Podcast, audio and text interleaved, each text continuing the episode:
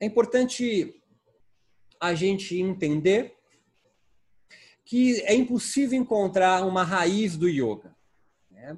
A imagem clássica do yoga como uma árvore, tendo a sua raiz, sua base, e aí as suas ramificações, é um é desenho bem clássico, né? Cada galho da árvore ali, Raja Yoga, Rata, é... Mantra Yoga. É uma perspectiva de se pensar o yoga. Aqui eu proponho, para fazer um contraponto disso, a ideia, em vez de raiz, de rizoma, como grama. Né? Você puxa um, um, um pedacinho, você vai refletir num outro ponto distante. Então é difícil, se você puxar um rizoma, encontrar a origem. Na verdade, nem dá para puxar, você vai ter que tirar placas. Lembra? Sabe quando você coloca aquele rolo de grama, né? Porque ela se ramifica. E até hoje, no período moderno, isso é possível ser pensado, muito mais agora. Essa ideia de que o yoga na modernidade, então, se perdeu, foi deturpado por ocidentais motherfuckers, é uma hipótese, teoria minha, de que isso sempre aconteceu, de uma certa forma.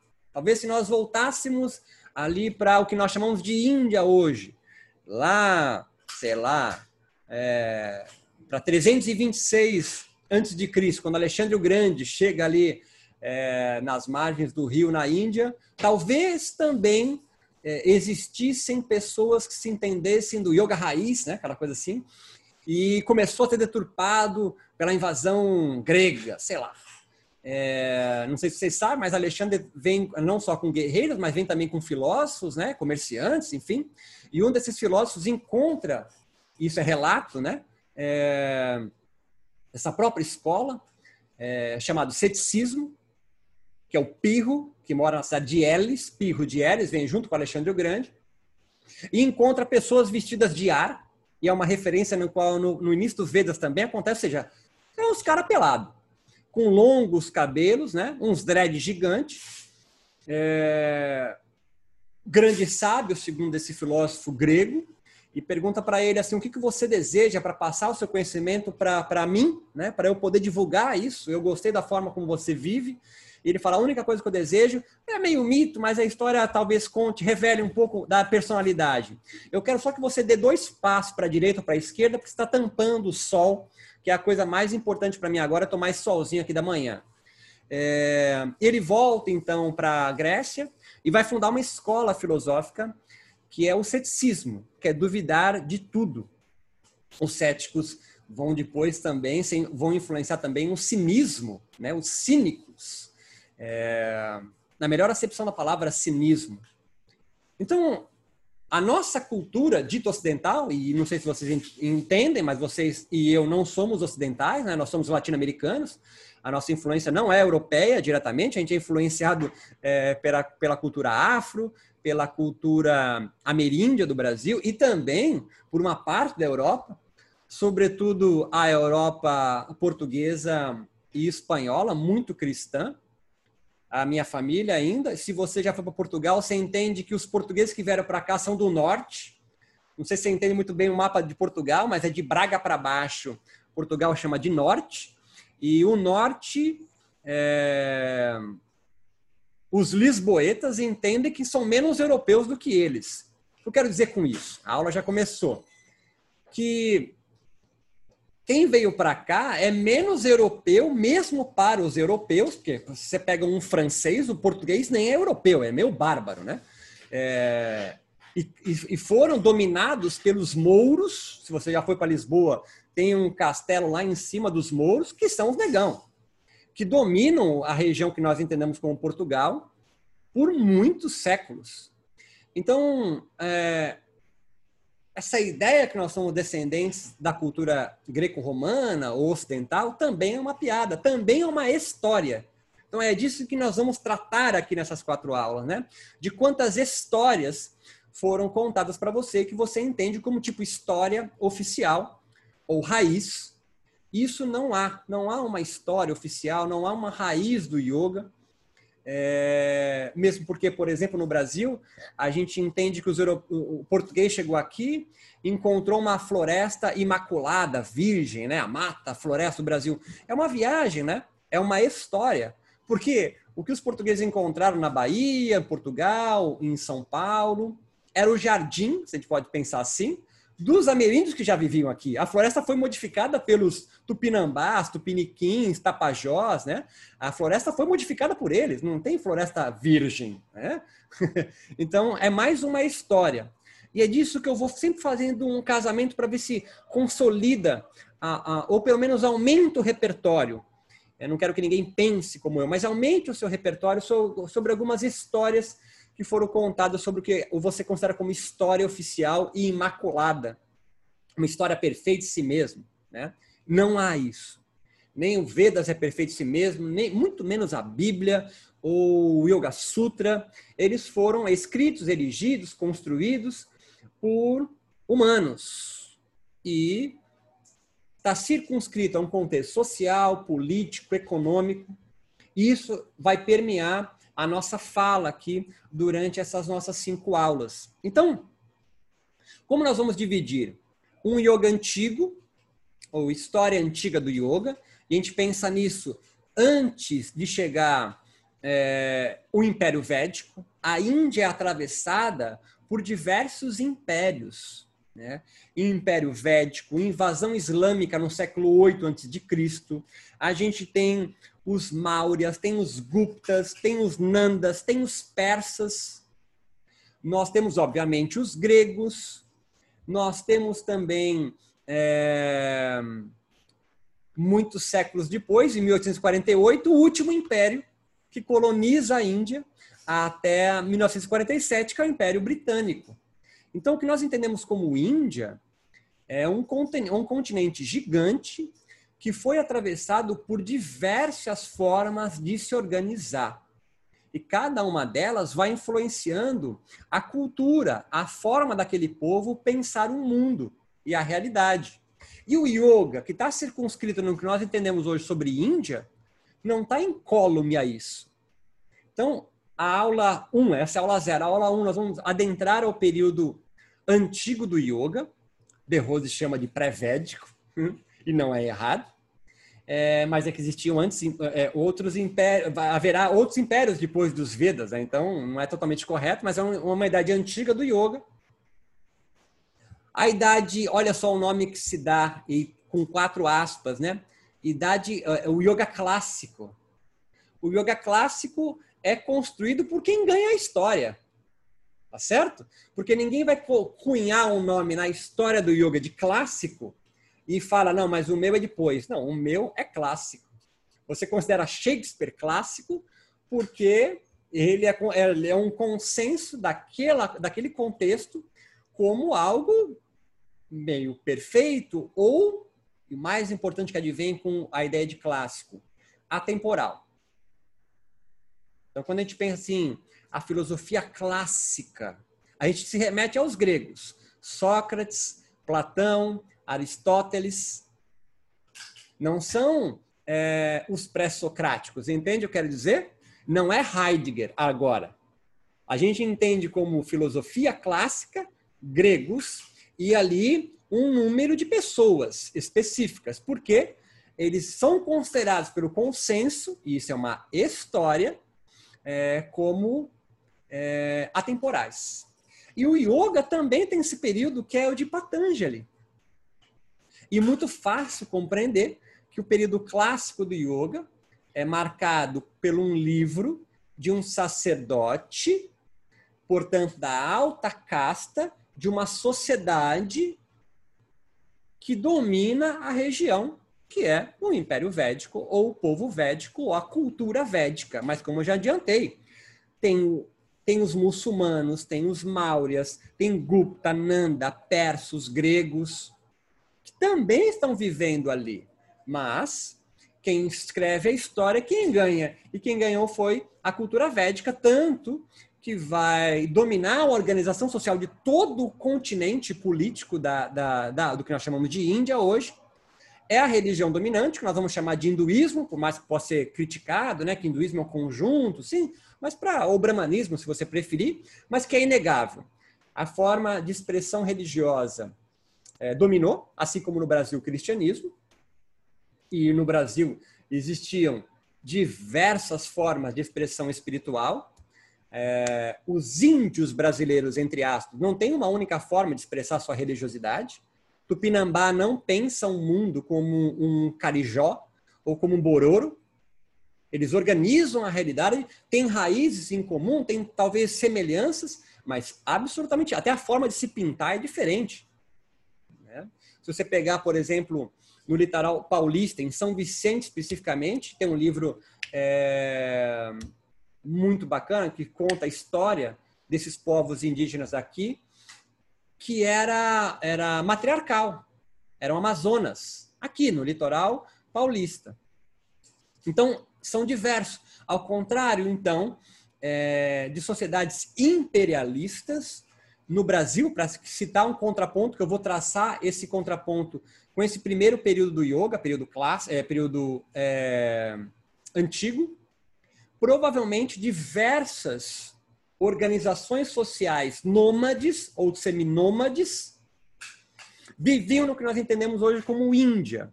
E ali seria no Vale do Indo, né? clássico para quem fez o curso de yoga, de formação, Harappa e Mohenjo-Daro, né? A gente tem é, o que nós entendemos hoje no sul da Índia, ali, Paquistão, Afeganistão, Nepal, é, Maldinas, o sul indiano ali. A gente tinha provavelmente diversas organizações sociais, cada uma com a sua forma de rezar, e provavelmente o yoga já vivia em cada uma delas. Quando vem o Império Védico e domina, porque é um povo muito mais guerreiro do que já viviam ali, pensa nos portugueses chegando no litoral brasileiro. Talvez com uma menor violência do que nós sofremos aqui. Mas vão dominando, não porque domina, porque prende os indianos naquele período, mas vão dominando a forma de organização. Tanto que, a, até hoje, mesmo constitucionalmente ser proibido, é, é estratificada em castas. Nós temos aí os brahmanes, nós temos os guerreiros, nós temos comerciantes e tem nós, né? Nós estamos abaixo de todos, nós somos párias. Não sei se você entende isso. Não é porque você é latino-americano, vai para a Índia, paga um curso, sai com um cordão branco, que você vira brahmane. Ninguém vira brahmane. Não há conversão ao hinduísmo. É nascimento. Então ninguém pode dizer eu sou um brahmane. Não existe isso. Claro que o indiano não é trouxa, te dá um pedaço de papel, te dá um cordão branco, você paga em dólar, e é óbvio que ele vai te chamar do que você quiser. Mas, na cultura é, védica, se a gente pensar dessa forma, ninguém se converte. É, é, é, mais difícil que o judaísmo. Você tem que casar com um judeu ou uma, um, uma judia. Lá não dá para se converter. Então, é uma cidade, ainda hoje, então só está reforçando, estratificada em castas, sem mobilidade social. E entenda, eu sou da cultura védica, sou da casta dos guerreiros, como Siddhartha Gautama, o Buda histórico. Você é daqueles povos autóctones, os nativos, que já viviam aqui, pensa em Tupinambá. E meu povo chega e vai se organizando melhor estratifica cidades é, socialmente, religiosamente, politicamente, muda os deuses. Olha só, os deuses mudam. Shiva é uma divindade provavelmente anterior ao povo védico. Tanto que dificilmente você vai ver, você vê muito Ganesha, mas em geral o Shiva está associado ao Tantra, não é? Mesmo não precisa nem entrar em parte histórica, assim, o senso comum, o que o que está rolando. Porque eu acho que o que está rolando é o que ficou culturalmente. O que você quer dizer com isso? É, pensa na cultura africana no Brasil. É proibido cultuar orixá. Não me vem com Oxóssi, não me vem com Oxalá, Exu é o demônio. Estou né? pensando como um cristão védico, né? Para a gente fazer o comparativo. O que eu povo colonizado faço? Não posso cultuar Oxalá? Quem eu posso cultuar? Não, Deus é Jesus ali, ou o Filho de Deus, o próprio Deus. Beleza. Eu coloco Jesus lá em cima no meu altar e chamo ele de Oxalá. Que é o que a Umbanda faz. Provavelmente, essas divindades antigas do yoga, período antigo do yoga, muito mais xamânica, muito mais mágica. Xamânico a gente tem que colocar talvez entre aspas, porque é mais é, é uma forma, expressão religiosa da Sibéria, mas cabe o senso comum. Muito mais mágica do que sacerdotal. Vai sendo incorporado. Se você for para é, Mariana, em Minas Gerais, há uma, uma igreja lá de pedra dos pretos, né? É uma igreja dos negros, que não poderiam, dos escravos, né? Ou escravizados, melhor dizendo, que tinham que cultuar. Era um terreiro da, da religião afro, que a igreja católica veio, falou, não, aqui vai construir uma igreja, quem constrói a igreja são os próprios negros, escravizados, e o que eles fazem na porta da igreja? Eles riscam o ponto de Exu, que é onde fica a tronqueira. Não sei se você está entendendo o que eu quero dizer, mas enfim, minha família é tudo macumbeira. Para quê? Porque é onde fica a tronqueira. Então, eu vou cultuar aonde você mandou, eu vou construir a igreja que você mandou, mas eu vou colocar Oxalá lá em cima, que você chama de Jesus, e vou riscar o ponto de Exu que tu nem sabe na porta da igreja. E todo negro que entra lá bate e entra pedindo benção para Exu, que é o cara que segura a onda para não entrar. Mas é outra história essa. Então, quero dizer que o yoga, ou os yogis antigos, sendo então colonizados, no sentido não de ser é, escravizado, né? Mas a cultura vai chegando com mais força. E eles vão então incorporando, se apropriando do, é, é, dessa cultura védica para a sua forma de expressão. Então, tão forte que é que Shiva acaba entrando, olha só, na trindade. Né? Brahma, Vishnu e Shiva. E olha só que louco. Com a invasão, com a colonização britânica, absolutamente protestante, como é que você chama Brahma, Vishnu e Shiva modernamente? Você é o yogi do período moderno. A trindade. Porque a sua forma de pensar, e a minha também, porque fomos colonizados por portugueses, organiza tudo pelo cristianismo. E você repete hoje, porque a Índia é colonizada pelos, pelos protestantes até 47, que Brahma, Vishnu e Shiva tem que ser a trindade. Entende o que eu estou fazendo? A sua forma de ordenar a realidade é imposta de fora.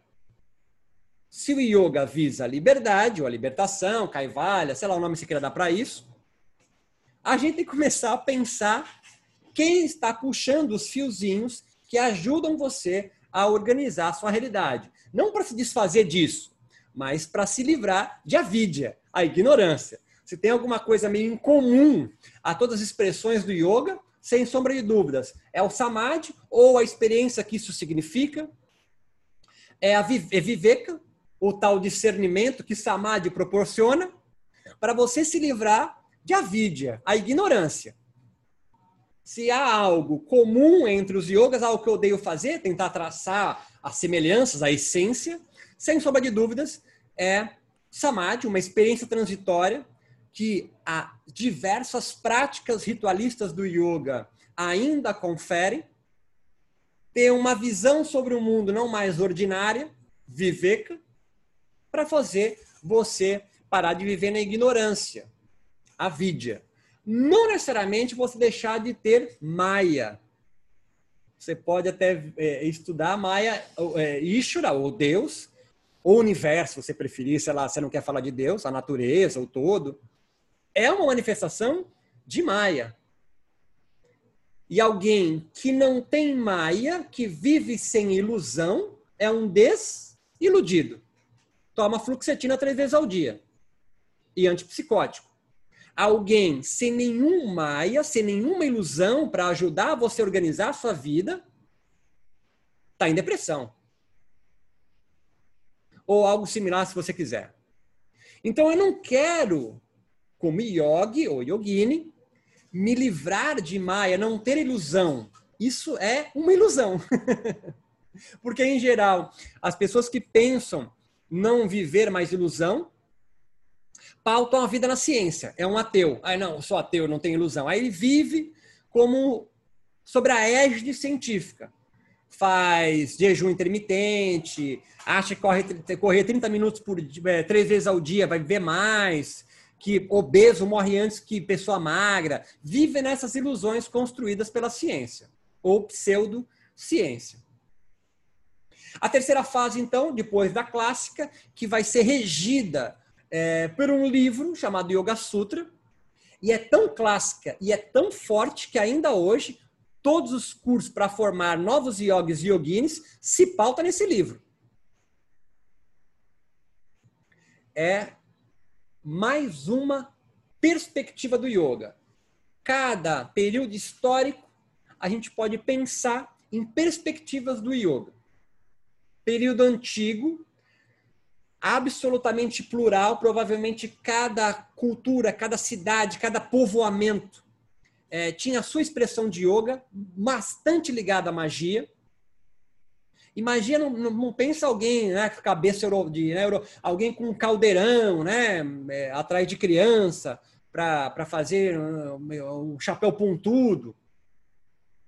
Mas mágico, ou mago, ou maga, ou feiticeiro, ou feiticeira, é um personagem conceito que significa alguém que manipula as forças da natureza para benefício próprio, para resolver os problemas da sua vida, ou de alguém que o consulta. Um feiticeiro, uma feiticeira, um mago, um xamã, uma xamã, é alguém que não tem discípulo, mas estabelece na sua comunidade, na sua tribo, no seu meio, uma relação de clientela. Está difícil você compreender isso e você é, tem quase 50 anos como eu, vai lembrar das benzedeiras. Benzedeiras é uma manifestação mágica da religião cristã. Ela manipula as forças da natureza, seja com arruda, rezando aquelas coisas que a gente nem sabe que ela estava rezando, que ela inventou, para espinhela caída, olho gordo. Em geral, um xamã trabalha com oráculos. E hoje no yoga, a astrologia védica é uma forma de oráculo. E eu não estou sendo pejorativo, acho isso fantástico e rico. Meu irmão é carta cigano, obúzios. Cura e terapia. Tem muito yogi, yogini, que muito mais do que se debruçar sobre as escrituras do yoga para pensar filosofia, o que essa palavra significa, trabalham de forma mágica com manipulações energéticas do corpo. Prana, Kundalini, chakra, nadir, não é científico. E maravilha que não seja, porque a ciência ela é extremamente superficial. Quando um dia a ciência explicar Pingala ou Kundalini, deixa de ter essa riqueza de significado, de conceito, e acaba virando, sei lá, citoplasma, oxigênio, epiderme, sei lá.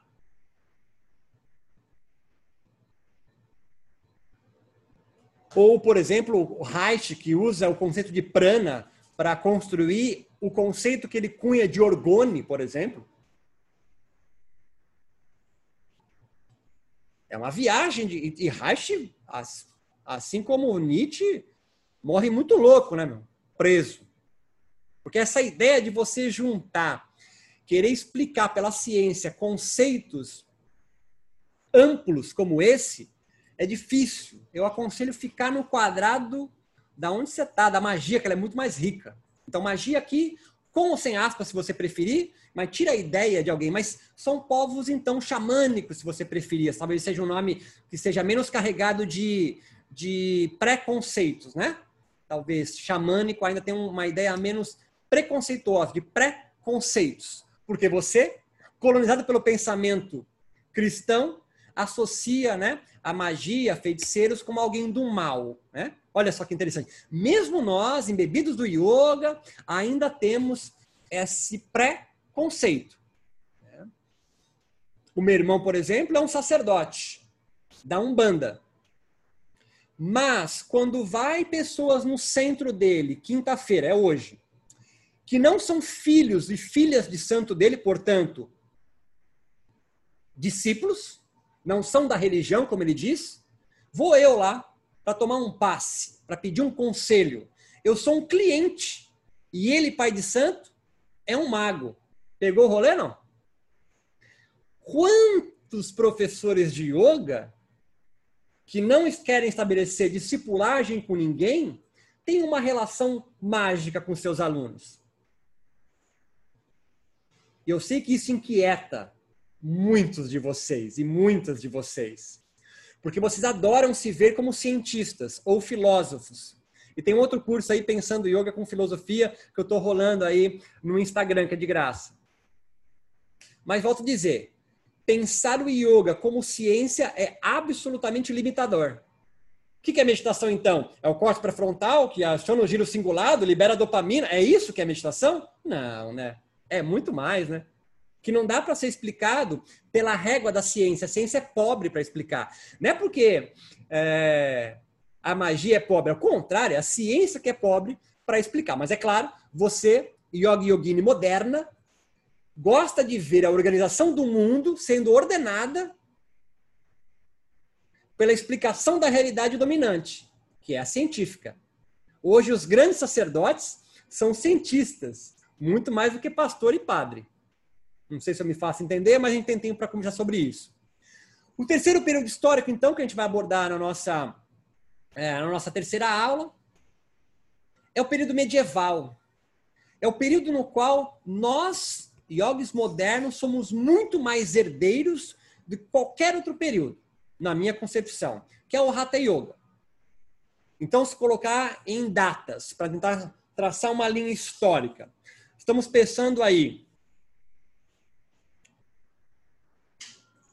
3000 antes de Cristo, porque mais ou menos 2500 antes de Cristo, a primeira sociedade urbana, no que nós chamamos de Índia hoje, vai estabelecer ali no Vale do Indo, blá blá blá blá blá blá. Então talvez bem antes de lá, então antes do Império Védico se estabelecer e se consolidar na Índia, nós temos o período antigo do yoga, diversas populações e povos, tanto que hoje ah, se você for para a Índia, em locais é, tipo interior de Minas, vamos pensar assim, né? Vai para a Índia e vai para o interior de Minas na Índia, entre aspas, né? Vai para cidades longe de Bangladesh, longe de Rishikesh, você vai encontrar pequenos povoados nas florestas, aos pés de algumas montanhas. Você vai encontrar nesses povoados ainda resquícios desse yoga antigo. Alguns chamam yoga da floresta. A Ayurveda vai beber muito lá também. Você vai encontrar resquícios desse yoga mágico. Desse yoga, então, antes do período védico. Mas é claro, sempre vai ter resquícios ali é, do Império Védico, é muito forte, vai fundar o hinduísmo, vai estratificar a Índia inteira em castas. O período, então, medieval é mil anos depois de Patanjali. Então, temos aí por volta de 3 mil antes de Cristo, talvez mais. Século II antes de Cristo, século V, século VIII, que é onde, então, o Yoga Sutra vai ser escrito e vai fundar o período clássico do Yoga. Tanto que é clássico, que todo mundo conhece o Yoga Sutra, tem uma versãozinha na sua biblioteca, obrigatório, mas a gente não tem nada do período anterior a Patanjali. Patanjali, no primeiro sutra, fala: Eu vou expor o que eu entendo por yoga. Ele não fala que vai inventar o yoga. O que Patanjali faz então? Cara, existia provavelmente uma pluralidade de yogas mágicos. Ele, um sacerdote, ele, um pai de santo, ele, um padre, um pastor ordenado, né? Dentro de uma estrutura tradicional religiosa, que é o que nós chamamos de hinduísmo, vai olhar essa pluralidade de yogas e vai construir uma perspectiva. E ele é tão coaching que ele vai traçar um caminho óctuplo. O primeiro coaching do yoga é Patanjali. Yama, Niyama, Asana, Pranayama, Pratyahara, Dharana, Dhyana e Samadhi. Vem com o tio, que eu vou te dar oito passos para alcançar. E se tem alguém pragmático, talvez touro, ascendente touro, lua em touro, é Patanjali. Né? O cara não tem uma palavra fora ali. Tá tudo organizado. Capítulo 1 vai explicar o que é a experiência do yoga, o samadhi. Capítulo 2 é o sadhana, é o caminho para chegar no capítulo 1. E ele tem esse preciosismo, né? Ele não vai explicar o caminho antes. Ele joga é igual, é igual, igual plataforma de lançamento Érico Rocha, né? Ele joga isca e depois fala: me acompanha que eu tenho um bônus extra no final. Dá risada de nervoso. É muito bem estruturado. Esquece Érico Rocha, segue Patanjali no marketing. Ele vai explicar: olha só, cara, olha como é rico a experiência do yoga. Capítulo 2 é o mais chato. É onde ele vai apresentar o Yoga Sutra, o Ashtanga, né? É o caminho para chegar no capítulo 1. Um. O capítulo 3 é o capítulo da alucinógena, é o capítulo do cogumelo, é o capítulo no qual Patanjali é, toma um chá de cogumelo muito louco e vai escrever todos os SIDs, cara. É o capítulo mais chato, é o capítulo 3. Ele vai descrever como você entrar no corpo do outro, brother. Ele vai explicar como você fica forte como um elefante, pequeno como não sei quem. Mas entenda, isso é, é, é um. Nós vamos adentrar mais quando falar sobre Patanjali é um, uma aula inteira só sobre ele, mas entenda que ele vai falar durante todo o capítulo 3 assim: esses são os seeds, são os poderes que você pode alcançar. A mediunidade, brother, para você que é espírita kardecista. Mas ele fala: para quem quer chegar no último capítulo, o seed atrapalha. Ele fala isso pelo menos quatro vezes ao longo do capítulo 3. Ele não nega que existe, porque ele seria tolo se dissesse isso. Por quê? Porque existem ainda povos lá que praticam a magia do yoga. Tá entendendo o rolê, não?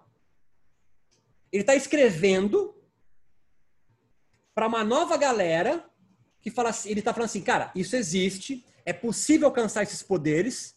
O yoga tem esse componente mágico de manipular as forças da natureza no corpo, mas se você ficar só nisso, aí você se perde. E é uma crítica, né? É uma crítica. Você pode dizer, não, mas realmente me perco. Ó, tudo bem, você parece um pastor evangélico, Silas Malafaia, falando sobre Exu. Estou provocando agora, entendeu? Porque um Exu para o meu irmão não tem nada a ver com coisa maléfica, pelo contrário.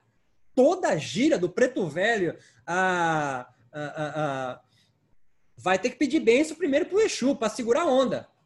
Você não está entendendo? Eu indico o site do meu irmão, ele é mais famoso do que eu. Mas para depois ele dizer: Capítulo 4 é a salvação. Caivalha, a libertação em vida do sofrimento humano. O capítulo 4 é escrito quatro séculos depois, dizem alguns linguistas, do capítulo 3. Por quê? Porque os budistas e o budismo vai ser fundado é, em 537 a.C., que é quando o Buda histórico, historicamente, se ilumina, então entenda quem é Buda. É um cara da segunda casta, um hinduísta, assim como Jesus foi um judeu, que faz as práticas, as técnicas iógicas e fala assim, cara, não é a plenitude, brother, cerne do hinduísmo. Pegou o rolete? É o vazio. Buda, Siddhartha Gautama, faz práticas mágicas do yoga, tem a sua experiência do samadhi, mas a sacada, o viveka que ele tem, nossa, é diferente do hinduísmo. Buda vem anunciar como um profeta algo novo, uma nova ordenação, uma nova organização de realidade. E o budismo é expulso do hinduísmo. Patanjali pega o, os yogas, organiza no Yoga Sutra em 196 pequenas frases e faz o yoga ser aceito pela religião dele. Entendeu o feito que ele fez, não? É, é, um, é um padre Anchieta que conhece todas as expressões religiosas, espirituais, xamânicas dos ameríndios do litoral brasileiro e funda um darshana. Olha só, funda, estou viajando, uma perspectiva católica dos ameríndios brasileiros. Ele não fez isso, Padre Anchieta, mas Patanjali fez. Eu sei que parece muito louco tudo isso, né? Mas essa é a ideia. Se fosse para eu falar a mesma coisa você já sabe, você não estava aqui, né? Eu não vou ficar explicando aqui, yoga vem de ud, que é unir, que é atrelar, que vem do san. Não, não vou ser. Não é esse o rolê. Tem um monte de gente que fala melhor do que eu isso aí. O, o, período, o terceiro período do yoga, que é o período, então, medieval, século X, século XI, vai revolucionar de novo o yoga. Que vai surgir, então, três livros muito importantes uma luz sobre o Hatha Yoga, Hatha Yoga para Dipika ou para Dipika, sei lá, como é que você, sânscrito, como você fez o sânscrito. Três, quatro séculos depois, Geranda Sanhita e depois Shiva Sanhita. São os três textos que vão fundar uma nova forma de pensar o yoga. Que advém das castas baixas de uma Índia já totalmente colonizada pelo Império Védico. E agora atravessado por outras influências. Lembra do budismo que criticou o yoga de Patanjali? Vai ser agora a influência por esses novos yogis surgindo. Que tipo de influência o budismo é, vai ocasionar para os Hatha Yogis?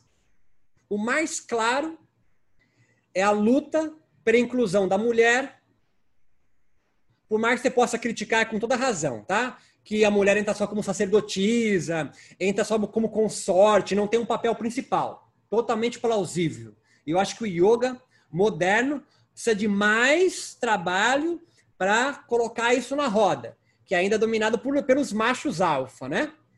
É... Mas, sobretudo, pela crítica a estratificação de castas na Índia. Isso é influência budista. É Buda, ou budismo, que vai lutar por isso. Tanto que ele é expulso da Índia. O budismo vai florescer no Butão, no Nepal, no Tibete, longe do que nós entendemos como Índia propriamente dita hoje. E a filosofia budista influencia muito o Hatha Yoga, Outra influência do Hatha Yoga desse período medieval, nós vamos falar na terceira aula, é a cultura muçulmana, cara, ou islâmica, sobretudo sobre a sua ala mística.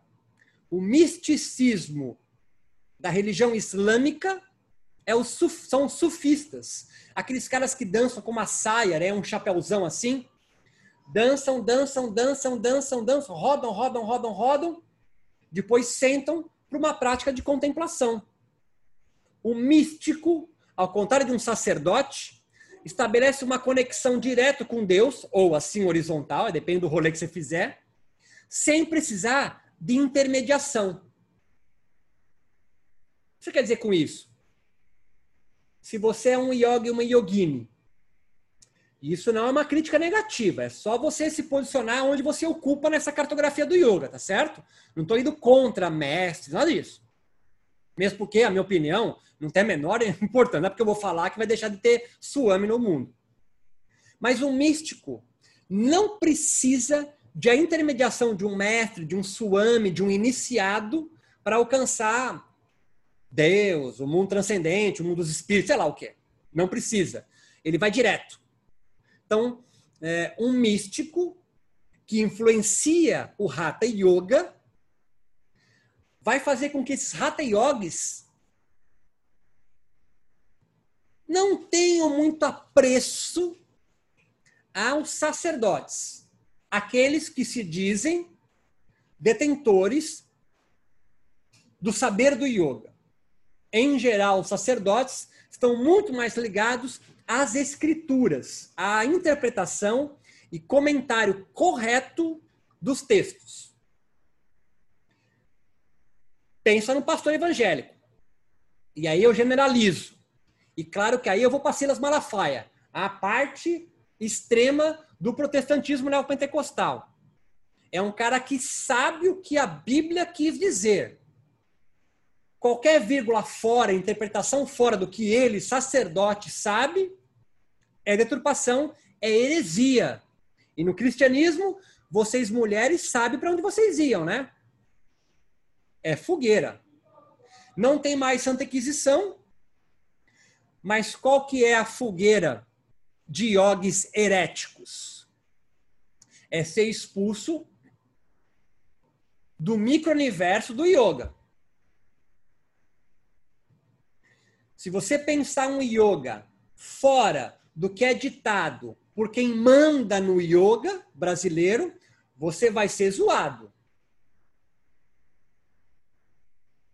E eu tô longe de proteger um ou outro yogi, mas quando você lança um Kemet Yoga, o yoga egípcio, ou eu, para ficar mais claro, eu fiz meu curso de formação nos anos 2000.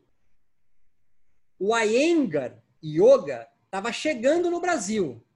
No meu curso de formação, Iyengar era zoado.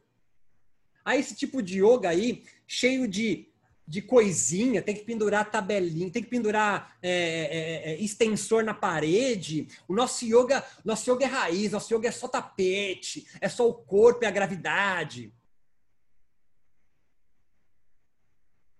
Entende o que isso quer dizer? Sacerdotes percebendo o campo onde eles atuam e dominam,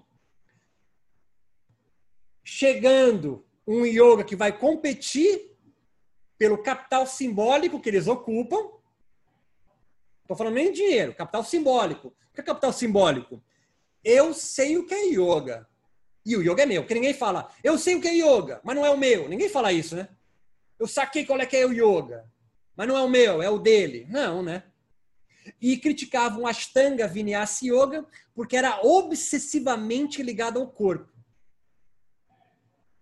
Tem o Dance Yoga, tem Yoga Dance, tem, tinha o Acro Yoga chegando, Yoga Restaurativa. Então entenda que agora tem o Kemet Yoga. O Kemet Yoga é a periferia do Brasil pela primeira vez se apropriando do yoga e dando uma cara nova. Não sei se vocês sabem o que é sarração. Talvez só quem tem filho com adolescente. Sarração é um movimento de coito que o funk carioca faz. Joga no Google depois sarração aí. Hum. Há na periferia dos morros cariocas algumas pequenas manifestações de liberação da Kundalini pelo movimento do sarração. Chamam de sarra yoga. E eu sei que alguns já tem um risinho de escárnio, o risinho de puta, meu, que viagem. Provavelmente é esse tipo de pensamento que um sacerdote clássico do yoga esboçou quando na Idade Média surgem uns caras com um texto onde descreve todas as técnicas do yoga, como enfiar um cordão no nariz para tirar do outro lado e limpar, enfiar uma gaze na boca, fazer naule para depois limpar, para limpar os nadis. Entenda o que eu estou falando? Não tem nada novo, cara, no sentido de inovação. Há sempre os dominantes do espaço. Há sempre é, os que estão chegando, não dominantes, que vão querer ocupar um espaço. Outra influência do Hatha Yoga, além dos muçulmanos via é, sufismo, os budistas contra o sistema de caças na Índia, também a alquimia, cara. A alquimia vem com os muçulmanos. Tanto que você pega esse texto para dipicar o Grande Sanrita, há diversas passagens como transformar o seu corpo de mercúrio para ouro ou corpo adamantino. Essa é uma linguagem alquímica. Essa transformação do corpo por técnicas. O seu corpo vira o cadinho para transformação em ouro. Isso está nos textos, né? Mas, sobretudo, o corpo deixar de ser o empecilho para ser o único caminho para alcançar a Kaivalya. E o quarto período é o nosso, período moderno. É o período no qual nós, o yoga está passando pela colonização britânica, influência católica, cristã, sobretudo protestante, e entra uma nova forma de organizar o mundo, que é a científica. E aí os yogas, os yogis, os yoginis, começam influenciado pela ciência biomédica, a educação física, ou você acha que organizar os tapetinhos por ordem de tamanho, espaço de um braço, vem da onde? Se não vem da educação física. Porque a Índia, os ingleses levam para a Índia a Associação Cristã de Moços, a ACM. A militarização, com certeza, Maria. A Associação Cristã de Moços é tipo a, a Blue Fit, né? É a Smart Fit da Inglaterra lá. E os, indi, os yogis e yoginis, na verdade só yogis nesse período, né? É, vem essa organização de corpos, para quem leu Foucault, começa a docilização de corpos aí, mas é uma outra aula que a gente vai dar, é a última aula, para caber mais gente, para organizar. E, aí, e o yoga, nesse quarto período chamado moderno, que é o que a gente vive, mulheres pela primeira vez vão realmente participar do processo de construção do yoga apesar de vocês ainda serem secundárias. Ainda são secundárias. É, se você pegar, perguntar para vocês, me falarem cinco nomes de yoginis indianas de importância, relevância, gagueja, é difícil sair. Vai sair aí a, a filha do Ayengar, a irmã de não sei quem, mas uma yogini indiana que realmente constrói pensa um yoga como Joyce, Iyengar, Vivekananda, Shivananda, Kuvalayananda o fazem, não existe. Não existe. Porque o yoga é descendente de uma cultura misógina, machista, isso é um fato, é a cultura indiana. Talvez se nascesse no Brasil, seria igual também. Sei lá, estaria um yoga fazendo assim. Então entenda que a história do yoga ela é perpassada por infinitas influências. É impossível encontrar o ponto inicial do yoga no mundo. E isso, que pode parecer para alguns desesperador, é libertador.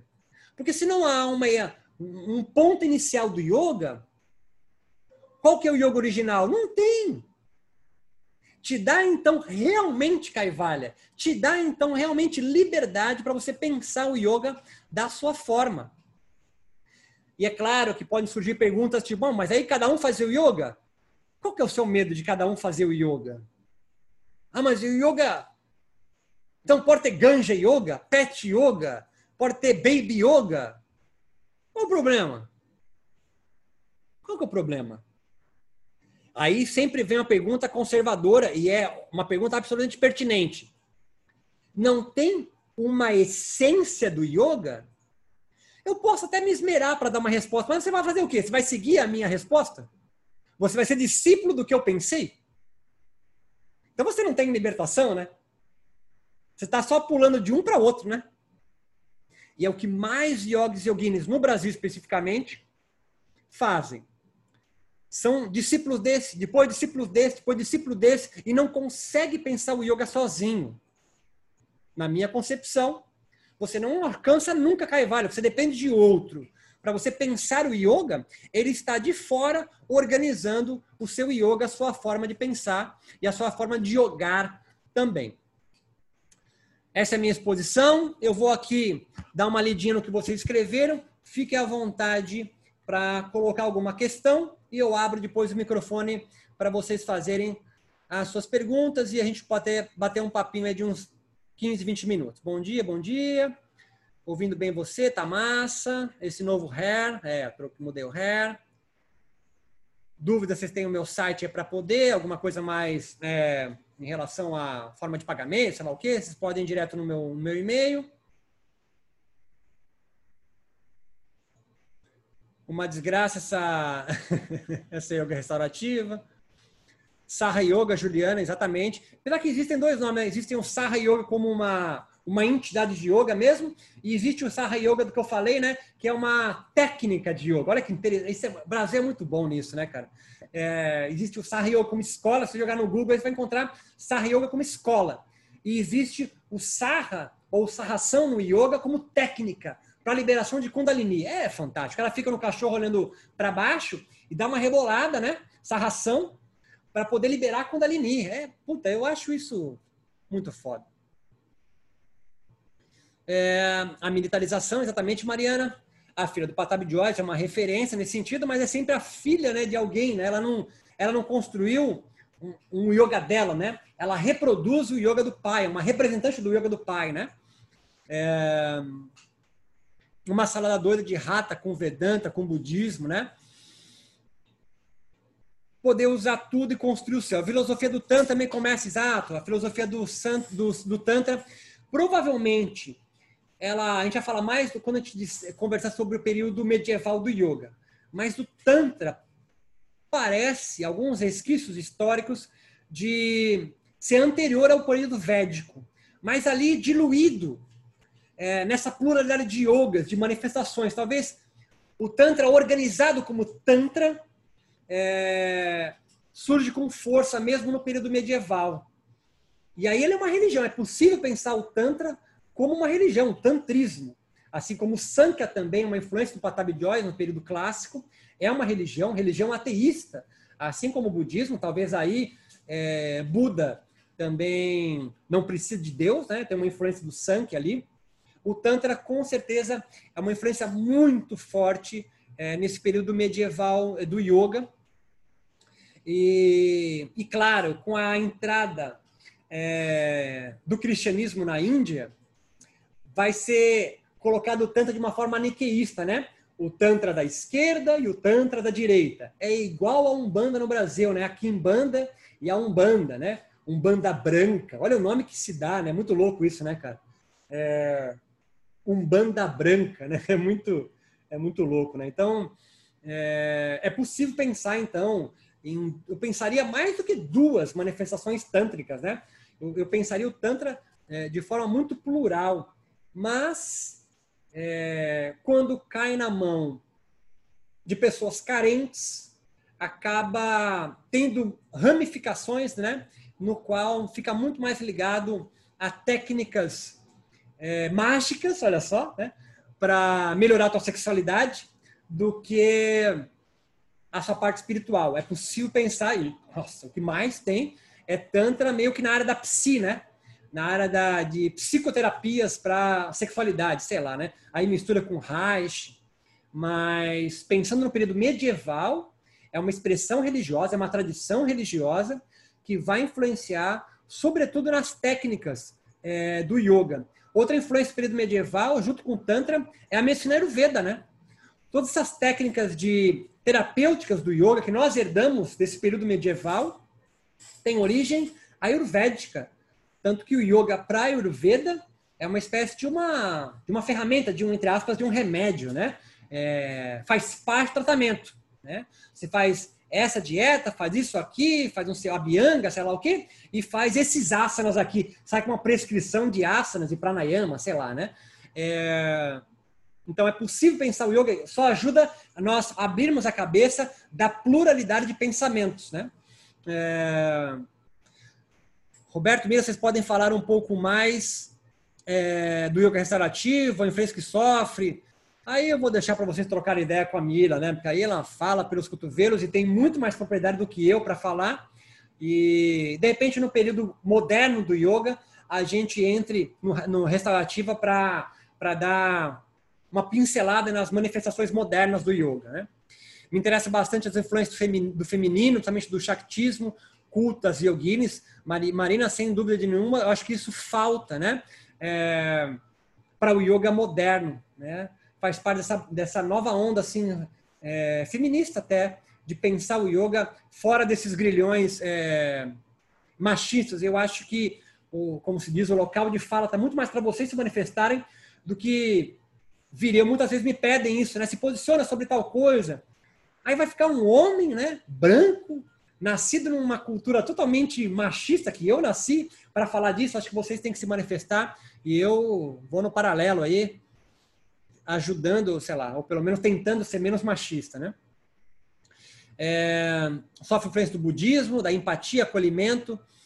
Né? Eu não sei se, se o é, é, a mim, né? Se o budismo é, consegue, com a sua empatia, compaixão e amor e altruísmo, influenciar tanto o yoga moderno. Eu não consigo encontrar a empatia, a compaixão no yoga moderno. Eu vejo muito mais yogis e yoginis modernos pensando no próprio umbigo, muito mais capturadas pelo aparelho do Estado mesmo, do neoliberalismo, é, do que pensando no outro, assim, sabe?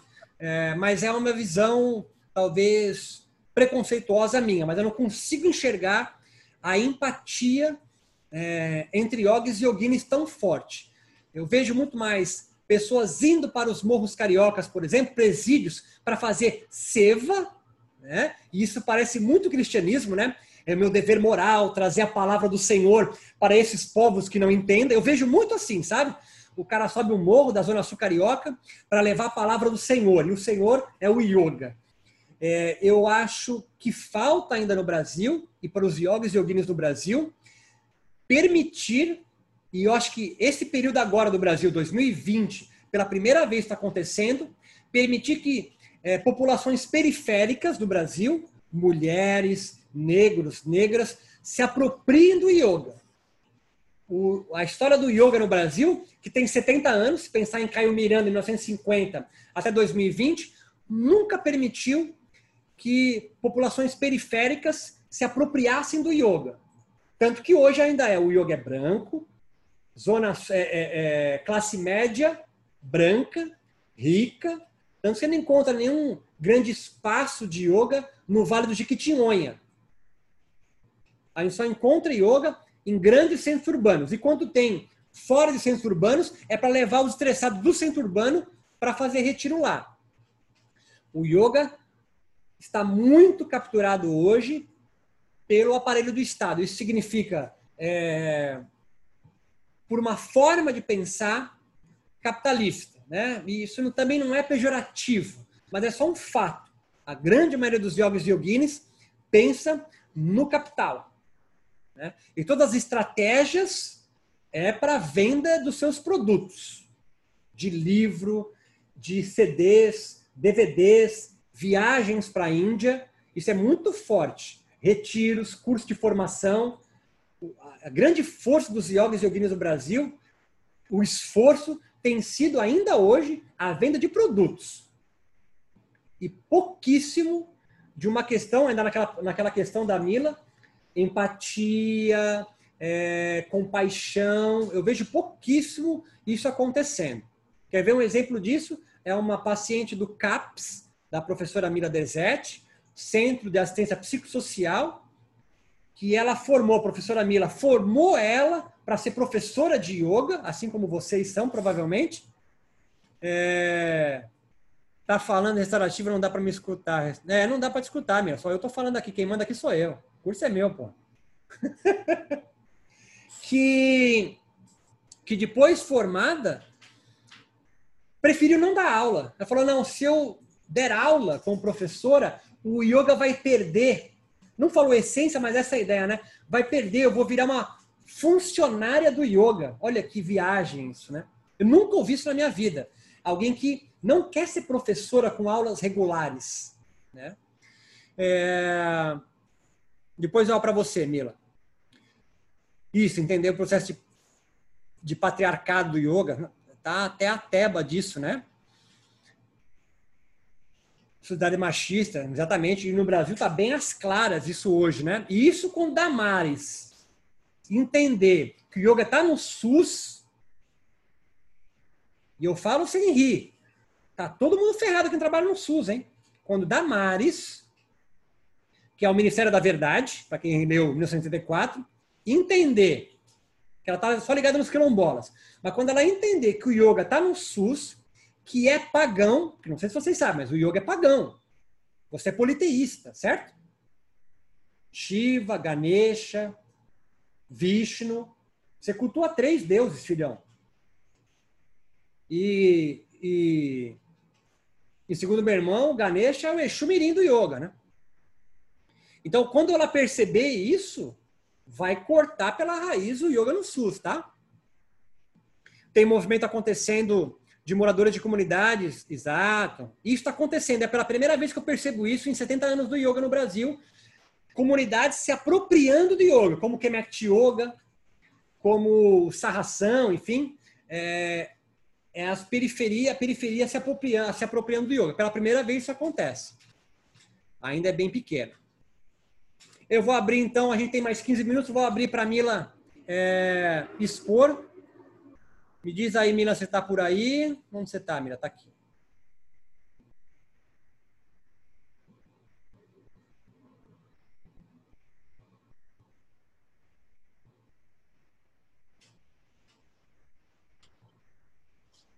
Conseguiu abrir aí, Mi? Espera aí.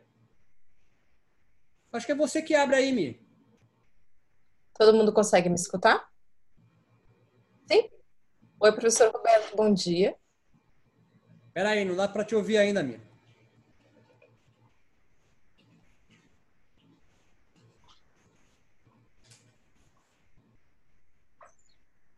Aí, foi não?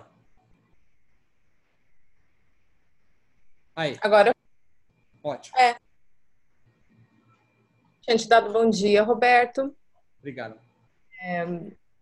Não, eu, eu já falei aquela hora, era só a pergunta do André sobre.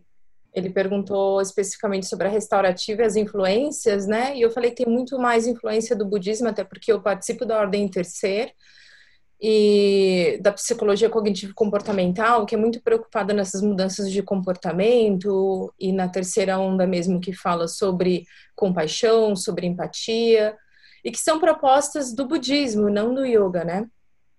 Então, talvez como o budismo como uma releitura dessa história toda, ele tenha compreendido que nesse território, nesse contexto, nessa sociedade, é importante reaprender sobre amor, é, é importante reaprender sobre a, as formas que nós intersomos, é importante a gente é, para conexão interna realmente acontecer de forma legítima ela, é, legítima, ela precisa acontecer de forma externa também, né? Porque senão, como o Roberto mesmo fala em várias aulas, como yogis e yoginis, nós nos tornamos muito egoístas é a minha prática, é a minha dieta, é a maneira que eu penso, é a minha verdade, né? Não são várias verdades porque intersomos, não é a minha dieta, mas você, se eu vou na casa de alguém ela me oferece com o maior amor do mundo, a única carne que ela tem no mês, eu saber ser compassiva, entender, né, o quanto o outro está me abraçando, se dedicando para mim horas antes de eu chegar naquela janta é se colocar no lugar do outro o tempo inteiro. Então, a escola do método restaurativo, inclusive, ela pensa bastante essas diversas formas de pensar a aproximação do outro, como que ela acontece, né? É uma sociedade que ela está completamente desestruturada e isso influencia na gente, também nos desconectamos.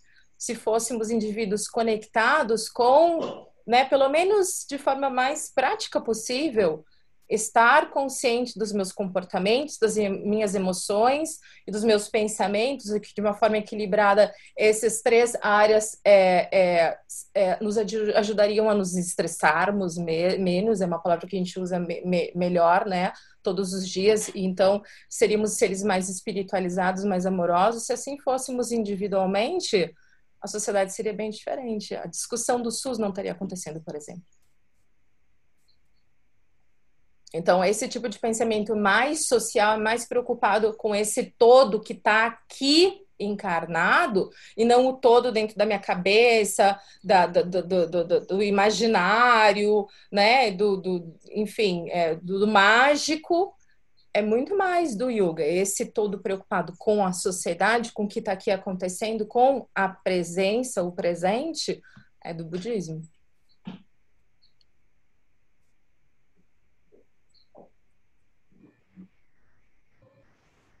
Então, se alguém quiser é, fazer alguma colocação, tirar alguma dúvida, a gente tem mais uns 10 minutinhos, fiquem à vontade, pode... Eu não sei onde que vem que abre o microfone de vocês aqui. Estou aprendendo. Mas se tiver alguém aí, levanta a mãozinha que eu tento abrir aqui o microfone para vocês poderem se manifestar, fazer perguntas.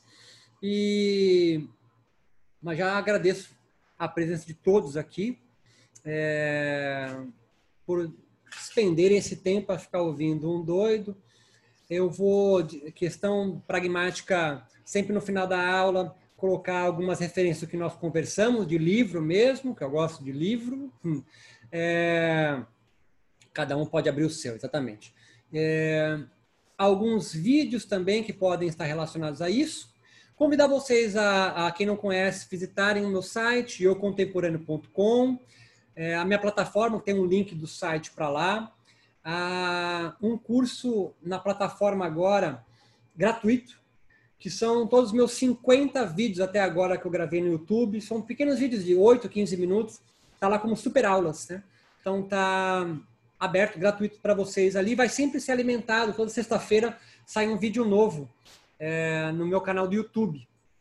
E esse curso, então, vão ser mais quatro encontros. Próximo vai ser sempre às quintas-feiras, 10 horas da manhã, das 10 às 11 e meia, mais ou menos. Período antigo, depois a gente vai entrar no yoga clássico, o de Patanjali, período medieval. É um período mais denso, né? Porque a gente vai entrar em um monte de influência e medieval com o budismo, tantra. E o período moderno, que é onde eu tenho mais é, é, facilidade em transitar, que é o nosso, que vai começar a partir de 1897, quando o Vivekananda vem para Boston, nos Estados Unidos, até a gente. Então é o período para mim mais importante porque é o que trata do nosso umbigo. Todas as fases anteriores são períodos históricos, muito bem descritos. Eliade, por exemplo, é, e outros autores escrevem, mas é, um, é uma Índia que não existe mais, né? Fase 1, 2, 3 histórica do yoga, ela não existe mais, né? Não tem mais ninguém medieval na Índia. É, você vai encontrar, talvez, como eu disse, alguns povos da floresta, algumas comunidades antigas, tipo o interior de Minas da Índia, mas o yoga moderno é, hoje é esse aqui, né? Plural, com diversas manifestações, e talvez sempre foi assim, mas como a gente é moderno, vê atrás sempre como uma coisa mais é, raiz, né? única, mas não é. Quem não puder estar presente, vai ficar sempre gravado, tá, é, Marina? Então, nós vamos, por exemplo, estou gravando agora, eu vou deixar disponível lá, vai ficar de graça a aula. E as próximas quatro aulas eu vou fazer ao vivo às 10 horas, mas vai ficar gravado, vocês vão poder ter acesso durante seis meses, né? É, a esse curso, se precisar de mais também me avisa. E lá na plataforma, depois dessa aula, nós vamos ter espaço de suporte para bater um papo, para conversar é, de dúvidas e questões no qual vocês venham aqui. O que eu citei, é, eu vou citar aqui embaixo, tá? Isso, foi a tradição do yoga, Imortalidade e Liberdade do Eliade e outros também que eu tenho. Eu vou deixar depois embaixo na descrição do vídeo que eu vou subir para a plataforma. Tá bom? E sim, as, as dúvidas é, vão ficar. Vai ter, ter um espaço na plataforma para vocês me perguntarem. Eu posso, obviamente, responder na hora, mas em geral em um ou dois dias eu vou lá visitar, todo final de tarde, e respondo, e a gente pode ir trocando a partir de, é, da plataforma também. Algo mais que eu posso ajudar vocês? Dúvida, angústia, mágoa, depressão, rancor? Busquem ajuda profissional, tá? Me façam perguntas simples como o meu, meu ascendente, qual é a minha lua, baralho cigano e demais coisas de oráculo. Eu, eu jogo com meu irmão. Busca aí a Derek Simões, Olha o Hugo chegando aí. É... Obrigada aí, Roberto. Pois não, Eugênio. É um prazer te ouvir. O quê? É um prazer te ah, ouvir. Prazer é meu. Muito obrigado pela presença de vocês. Fico muito feliz de estarem aqui. É, tá dentro de um carro, Hugo? Está num carro, Hugo? muito bom. Muito bom. Eu estava transitando aqui de uma aula para outra, aí foi o jeito, né? Estava escutando aqui, acabei de chegar em casa. Muito obrigado, cara. Obrigado pela presença, viu? Muito bom, viu? Excelente, é, como sempre. Fico feliz. Muito obrigado. Eu sei que essa primeira aula aqui é um monte de coisa jogada, né? É, mas eu tive a intenção de tirar um pouco do senso comum de uma série de, de, de pré-conceitos, não necessariamente é ruim, mas de conceitos no qual você tem e eu quero que você tenha dúvida. Então, mais do que certeza, para quem já me acompanha um pouquinho aqui, eu não vou te dar certeza nenhuma. É, quer ter certeza? Segue meu irmão. Ele, ele tem certeza de tudo lá. é, eu vou te dar só dúvidas, né? Eu vou plantar em você dúvidas para te desterritorializar, tirar você do chão. E aí é, você ser guru, sim, Eugênio. E, e você, então, fora da sua, do, do seu, seu lugar de conforto, né? Que eu também não gosto dessa expressão, você conseguir se reconstruir, né? E, e mais do que isso, você ter coragem de pensar o yoga por si só. Vou repetir isso. O objetivo desse curso, de tudo que você ouvir e ler e assistir de mim, é tentar te, é, desguru, te dar, dar legitimidade para o que você pensa do yoga. É disso que a gente trata aqui. Eu quero que você tenha força para se sustentar sobre as suas próprias pernas, sendo com yoga ou qualquer outra máquina de guerra que você queira utilizar para retomar o processo criador da sua vida. Eu sei que parece uma frase de efeito de coaching, mas ah, que lindo, Hugo. Que Hugo, parabéns, cara, coisa linda. Olha o husky dele, cara. É, família completa.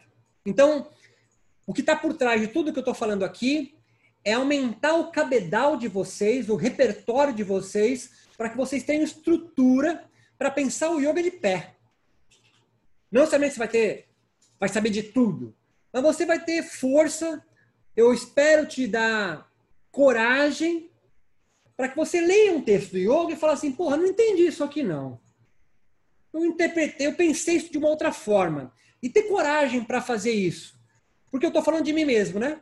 Eu sempre fui a, ah, é, o não preparado. Depois que eu fiz todo o caminho científico para dar carteirada mesmo, eu falo isso sem nem para dar carteirada, para falar, olha só, um Caissara, filho de não sabe nem ler, analfabeto, mas tem aí, ó, agora eu tô carteirada. Todo mundo fala, você não tem tradição, você não tem tradição. Eu tenho tradição. Ela não gosta de mim. ela me tolera, mas ela não gosta muito de mim. Ela me chamou de canto a tradição, falou assim, cara, é, você não está pensando igual a gente. Falou, é verdade, eu não estou pensando igual vocês. É, não é meu guru, nunca foi, nem se coloca como guru, que é representante da minha tradição no Brasil. É, mas, carinhosamente, na educação que meu, esse professor sempre teve, falou, cara, você não pensa igual a gente. Não, mas eu também não quero destruir vocês. E eu quero que vocês também não queiram me aniquilar. Eu tenho uma forma de pensar o yoga que é tão legítima quanto a sua.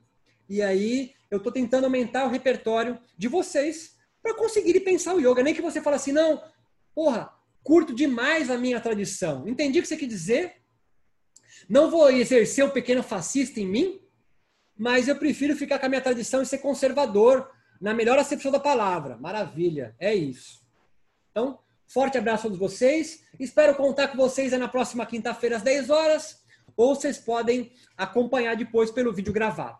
Forte abraço, muito obrigado. Até semana que vem. Até mais.